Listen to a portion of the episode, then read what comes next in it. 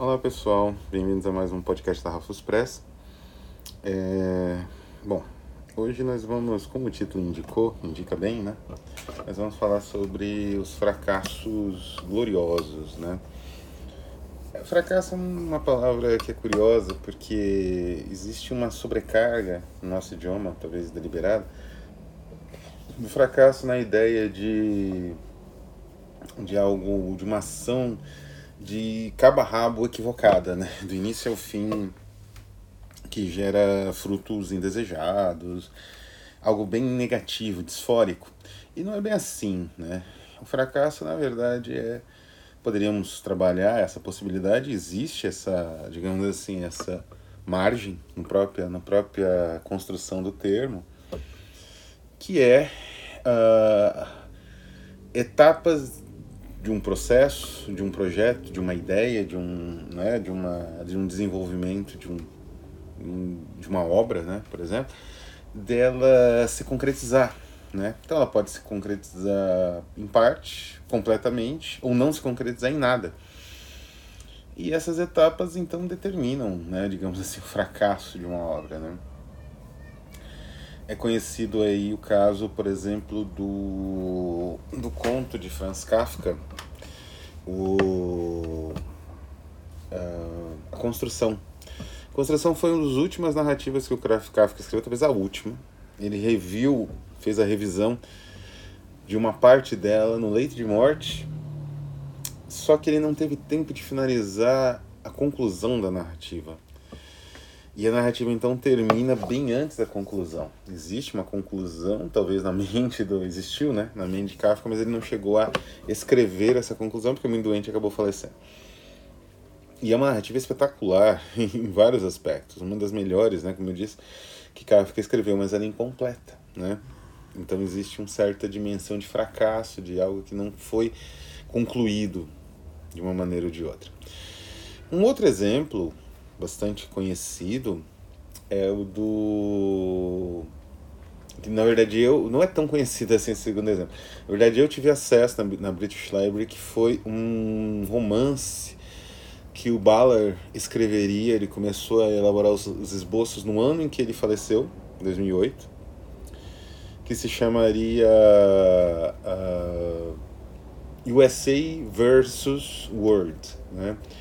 Seria uma espécie de aliança do mundo todo contra os Estados Unidos após tantas invasões e desestabilizações né, de, de regimes e tal.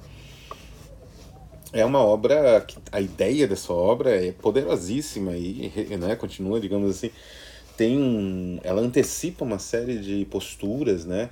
Inclusive essa questão ocorrida agora recentemente com o Trump, ela antecipa tudo isso, né?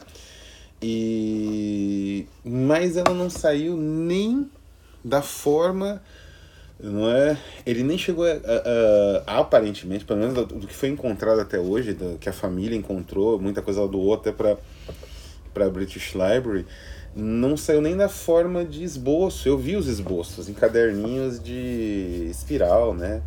De anotação e tal uma pena. A ideia é poderosa, continua até. É, é, ela é mencionada em artigos e tudo mais, mas não existe uma concretização dessa ideia. Ela fracassou, de certa forma, por conta, evidentemente, aí de forças maiores. Né?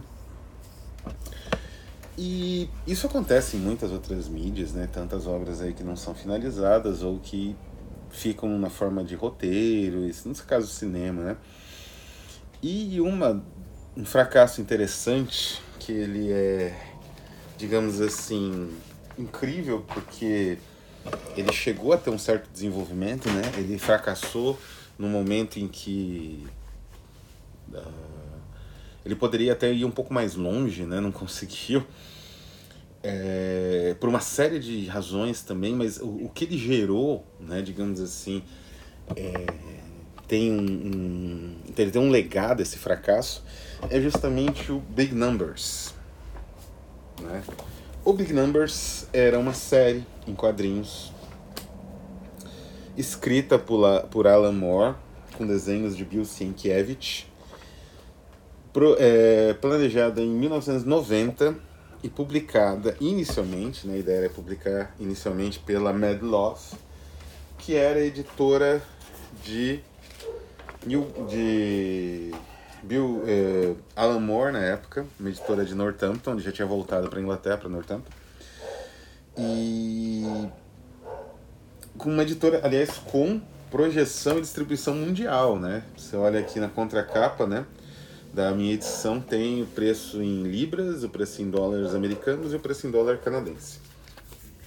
A edição era em formato quadrangular, né? Quadrado, assim, quadrado quase perfeito, acho perfeito praticamente.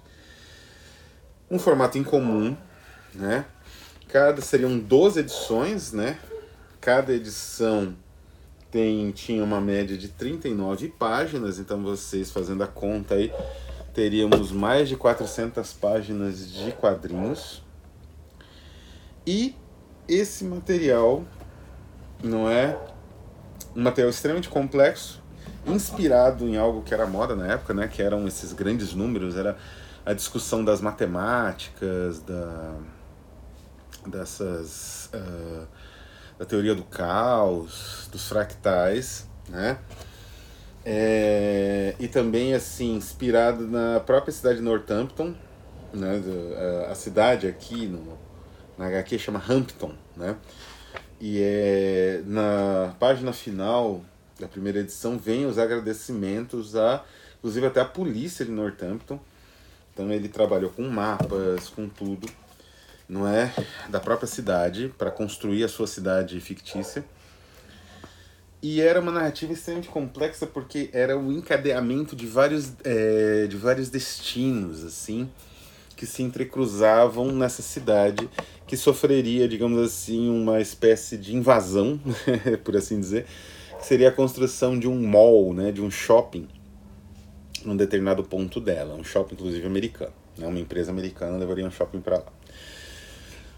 O que essa história tem de incrível, essa narrativa Alan Moore, é a maturidade dela. Porque assim, o Alan Moore ele era um autor, digamos assim, a maturidade em vários níveis, né? Era um autor já bastante conhecido pelas suas produções como roteirista de quadrinhos de herói. Tinha acabado de produzir, uns dois, três anos atrás, o Watchmen, né? Então ele decidiu, num, numa, num movimento bastante também é, maduro, ele decidiu deixar para trás um pouco esse mercado e se especializar em algo mais autoral. Foi a busca dessa autoralidade que fez com que ele fundasse uma editora que já publicava né, material, os manifestos contra a homofobia, né, famosos, anos 80, que é o quadrinho ARG, né? E... Enfim, ele, é, e depois agora o, o Big Numbers, com os desenhos do Bill Sienkiewicz, né? Que também era um autor que estava ali, um autor e desenhista, ele também era autor, que estava ali no seu auge, né? Dessa produção de técnicas mistas que incluíam aquarela, guache, aguada, uh, desenho com nanquim e, e, certos efeitos, né?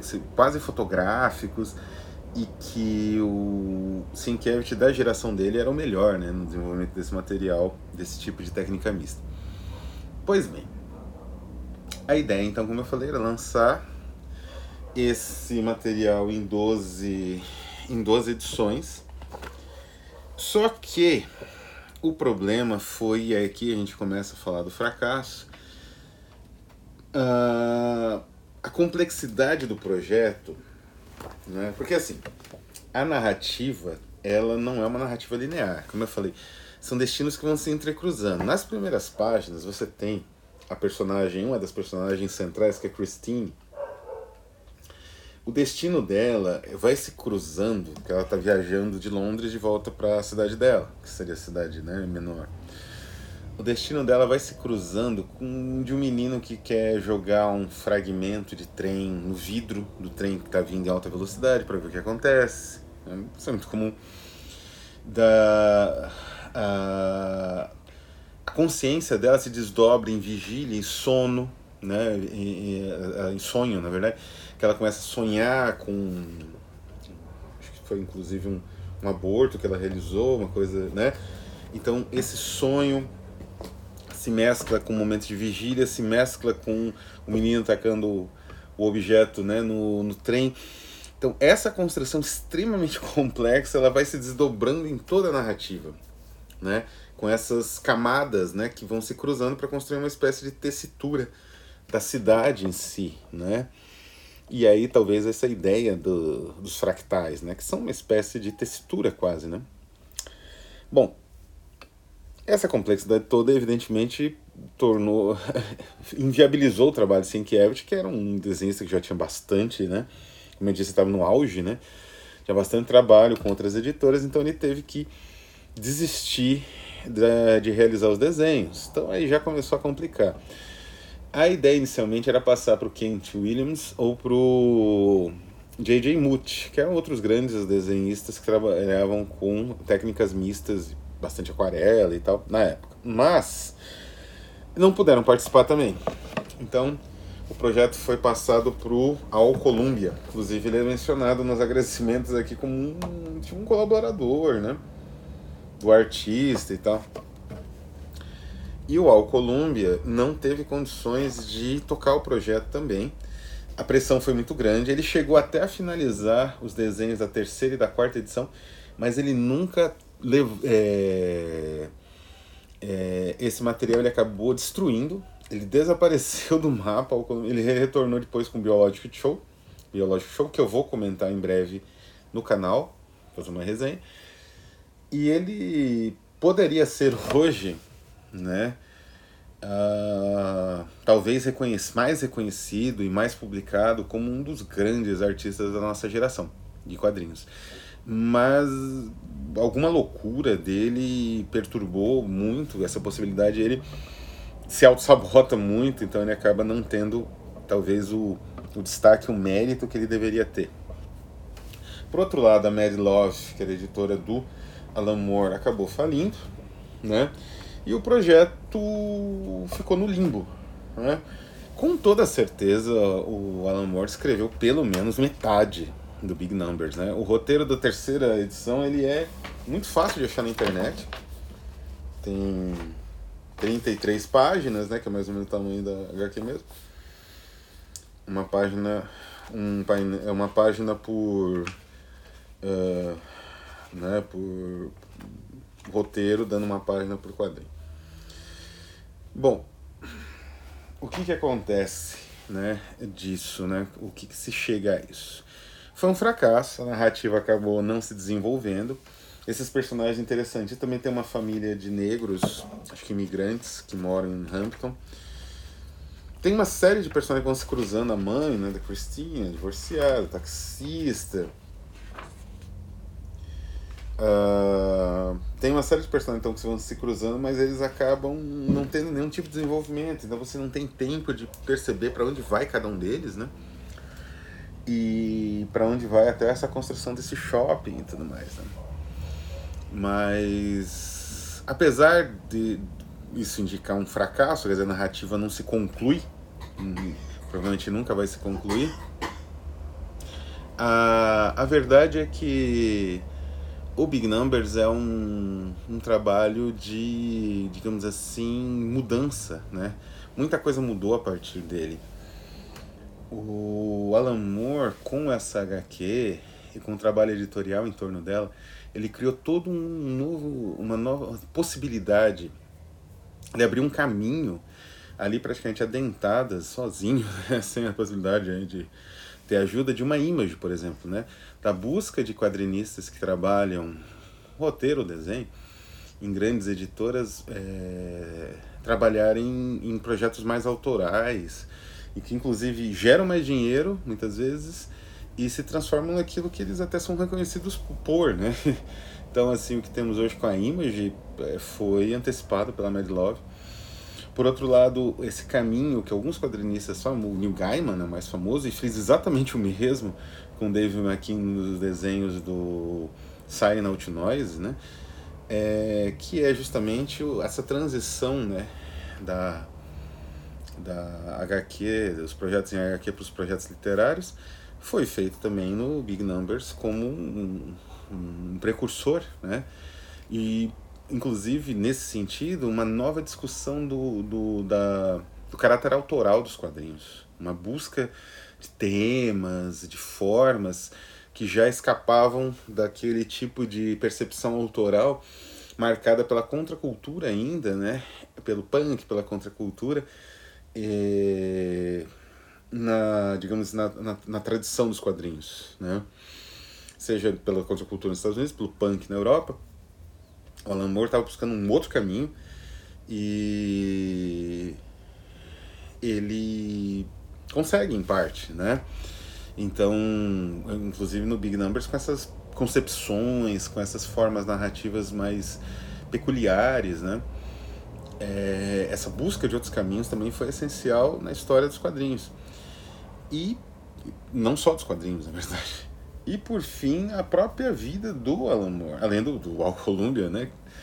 Que teve aí a carreira iniciada da maneira mais problemática possível, mas no caso do Alan Moore, foi a, a digamos assim, esse fracasso fez com que ele se dedicasse a uma percepção de magia e, e de atividade visionária que foi muito influente na carreira dele, alterou a maneira como ele encara, passou a encarar a carreira dele, né, para além do seu anarquismo, que é conhecido, né, é, ele foi em outros caminhos a partir disso, né, então também é importantíssimo e essencial nesse sentido, porque o Alan Moore ele vai se desenvolver numa direção visionária das performances, do teatro egípcio lá e tudo mais, que é o que marca a produção dele até hoje, e é, especialmente nos, entre os anos 90 e início dos anos 2000, digamos assim, na minha opinião,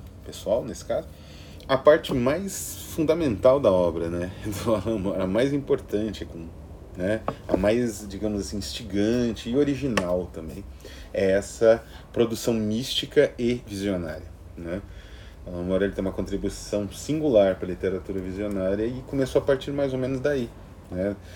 Ele foi, ele viu que com esse fracasso ele tinha que produzir, ele tinha que procurar outras possibilidades e ele encontrou essas possibilidades. Né? Depois ele voltaria aos quadrinhos, tudo bem iria para a literatura também, mas né, tudo começou aqui. Então, esse fracasso espetacular, ele também tem um lado de, digamos assim, possibilidades interessantes que não se realizaram. E o que resta é realmente a vontade de conhecer como seria, no final das contas, esse quadrinho finalizado. Então é isso, vou ficando por aqui. Um abraço e até a próxima.